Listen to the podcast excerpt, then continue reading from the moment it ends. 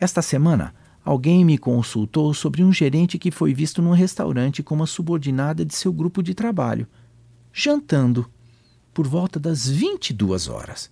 A pergunta foi: Isto é ético? Bem, a resposta depende forte e poderosamente do bom senso que o tal chefe mostrou não ter. Até que ponto ele poderia confiar nessa subordinada para que, numa eventual demissão, ela não venha considerar o tal jantar um assédio moral e exigir uma indenização de quatro dígitos em moeda corrente que já é tão comum nos processos trabalhistas?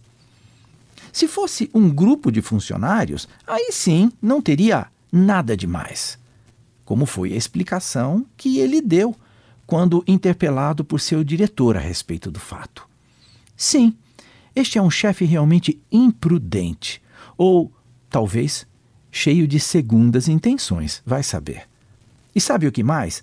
Ele alegou ter muitos assuntos a discutir com a tal subordinada.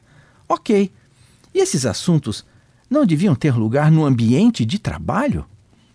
Que fica dessa situação e de outras similares é que não tem nada de mais, nunca deve ser o ponto.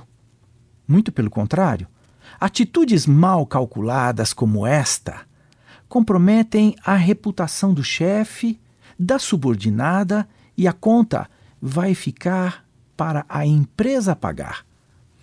Pense mil vezes antes de agir movido pelo clássico não tem nada de mais.